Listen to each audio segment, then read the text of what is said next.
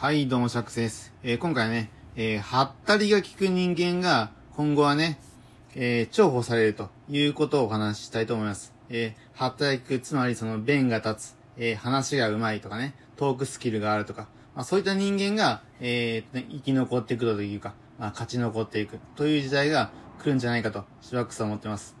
まあね、えーシバックスはその、YouTuber をやっていてね、あの、えー信仰のある、エラテンさんとか、まあ、信仰はない、えーあまりないですけど、ヒロシさんとかね、ミズニャンさんとか、まあ、ああいった方とかね、まあ、政治家で言うと、立花さんとか、まあ、ち ょっとね、あの、あの、ずれますが、まあ、ああいった方はね、結構、弁が立つんですよね。まあ、いい、あの、良くも悪くも。うん。なので、その、結構ね、弁が立つ人って、あの、これからの時代ね、あの、やっぱその、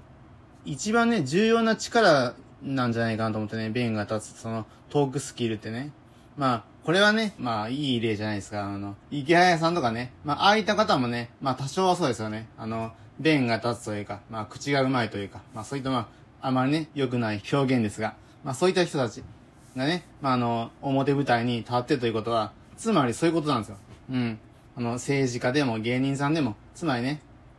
えー、弁が立つっていう人が、やっぱその、ね、はったりだったとしても、ね、やっぱ勝ち残っていく世界なんですよね、世の中って。うん。で、まあ、あのね、昔だったら、その暴力とかね、えーと、裏工作とか、まあそういったことで勝ち残っていくとか、まあそういうことがあったと思うんですが、まあ戦争とかね、それが、えー、最たるもんですよね。でも最近は、その、女性でも、そのね、えー活躍する社会がね、もうすぐ、えー日の目を見ようとしているということもあって、あそのね、えー力ではなく、えー口、口というか言葉がね、非常に重要となっていくと思うんですよね。うん。だからその、シバックスも、まあ、あの、べ別にそういったわけじゃないんですが、その YouTuber とかね、こういったあの、ラジオトークで、えー、トークを、トーク力を磨いたいっていうことを心がけているんですよね。うん。だからその、これからの時代はね、本当に、まあ弁が立つというか、そういう人間が評価されるので、まあ、それをね、先を見越して、えー、まあ、皆さんに、まあ、皆さんにその、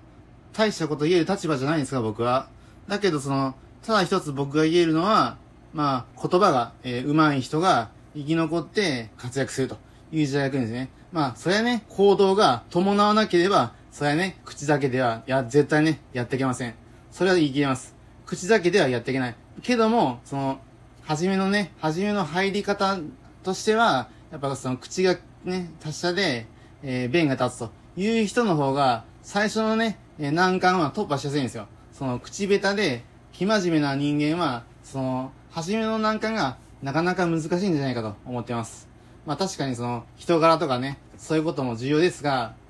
まあ、えーそういう時代は、だんだんとね、終わりを告げていくと。まあちょっとまあ、エクストリームな、ちょっと極端なね、えー持論かもしれませんが、シバックスはそう思います。はい。ね、まああの、この、えーと、主張には賛同されない方も多いと思うんですが、まあシバックスはちょっとまあ、今回はね、あえて、えーこういう主張をしたいと思います。では以上、シバックスでした。ではね、えーシバックスの動画とか、まあ、YouTube とかね、インスタとか Twitter とか、そういったものを今後もね、えーと、チェックしていただければと思います。それでは以上、シバックスでした。それでは皆さん、さようなら。